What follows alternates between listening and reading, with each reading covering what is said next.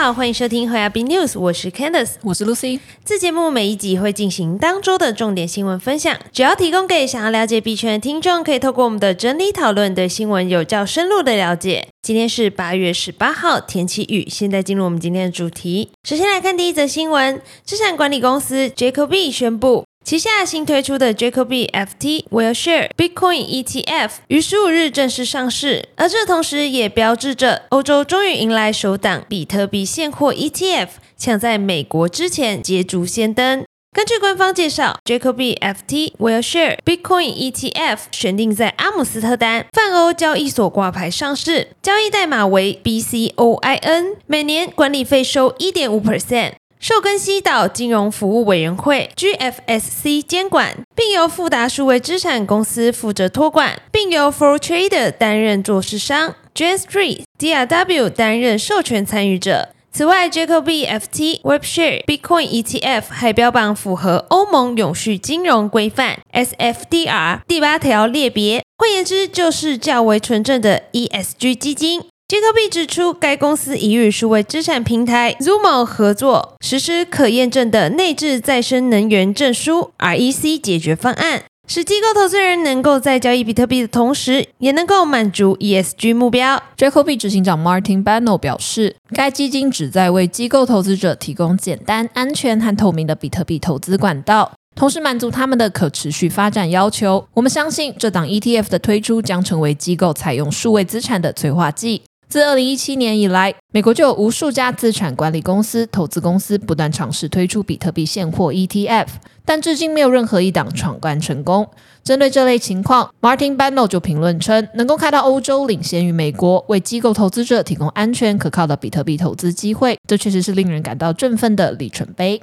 接下来我们看到，今日美国商品期货交易委员会 （CFTC） 主席 Rustin Bednan 在参与 Inside the Ice House 的 Podcast 节目时，谈到玉米、原油、咖啡、加密货币等各种商品市场，同时特别指出需要采取一些措施来监管加密货币。解决方法很可能是透过国会立法来进行监管。CFTC 主席 Rustin Bednan 在 Parkes 节目中进一步表示，加密货币市场需要某种监管框架。你可以想象，如果有明确的监管框架，机构需求可能会增加。另外，Rustin b e n n a m 也提到，CFTC 更多的是考量零售参与、散户投资者。据其过去十多年的执法经验中，诈欺和操纵市场等这些明显的问题，有必要采取措施。值得一提的是，共和党议员于七月二十日共同推出《二十一世纪金融创新和技术法案》，目的是进一步缩小 CFTC 与证券交易委员会 SEC 的监管加密市场的权力差距，同时建立一个确定数位资产是商品还是证券的流程。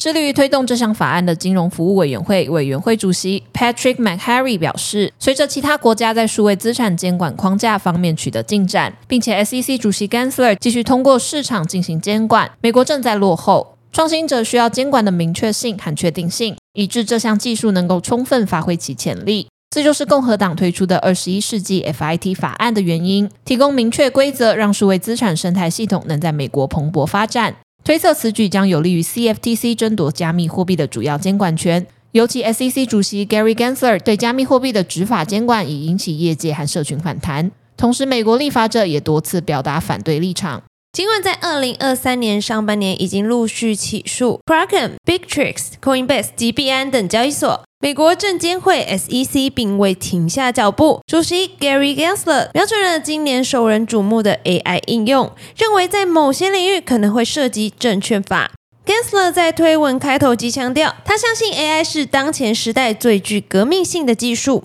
重要性相当于网际网络、汽车的大规模普及，但也提及 AI 在金融领域能应用于开户、合规计划、交易算法、情绪分析等。此外，有些人士也可能试图透过 AI 影响选举结果、资本市场，或造成大众恐慌捏造事件。Answer 在造成大众恐慌这点上，Orson Welles 在一九三八年的广播节目为例。Orson Welles 当年在节目上改编了英国的科幻灾难小说《世界大战》，并以广播剧演绎。结果，广播剧因为以新闻插播的方式来展开，加上对外星入侵的描述过于逼真，导致民众误以为外星人真的入侵了，全美陷入混乱。Gensler 表示，SEC 对任何技术保持中立，我们关注结果而不是工具本身。但 AI 具体的应用方式可能会涉及证券法。在目前的权限范围内，我们将全力防范 AI 带来的各种挑战。他强调，SEC 的职责重点就是要识别、起诉任何可能威胁投资者或涉及广泛的市场诈欺行为。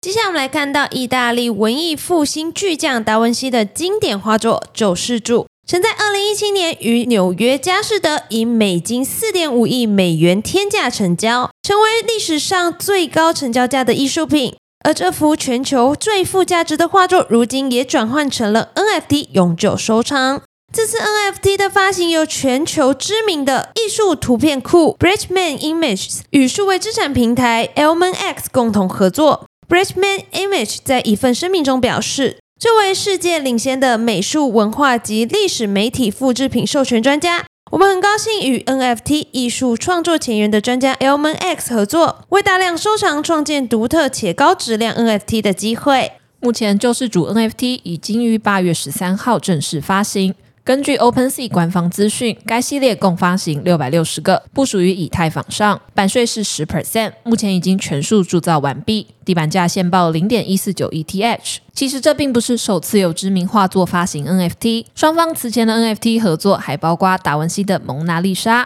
梵谷的《星夜》、罗丹的《思想者》和莫内的《睡莲》等。在今年二月发行的蒙娜丽莎 NFT，目前地板价报一点二三 ETH，总交易量超过一百三十二 ETH。接下来我们来看到 Coinbase 交易所的 Layer Two 网络 Base 正在进行为期数周的 Unchain Summer 活动，庆祝 Base 主网的全面推出，其中涵盖了多项涉及艺术、音乐和游戏的 Web 三激励活动。在 Onchain Summer 的第一周，每天都推出不同的 NFT 铸造活动。其中知名品牌可口可乐在 Base 链上发行了结合其 Masterpiece 系列的艺术收藏，名为了 Masterpiece Collection。Onchain Masterpiece 系列将 Masterpiece 中的画作与其标志性的可口可乐瓶结合在一起，其元素来自 Arcade、Fatma Ramadan。和 Vikram Kushma 等新兴艺术家的创作，以及孟克的《呐喊》、维梅尔的《戴珍珠耳环的少女》和梵谷的《在亚尔的卧室》等经典作品。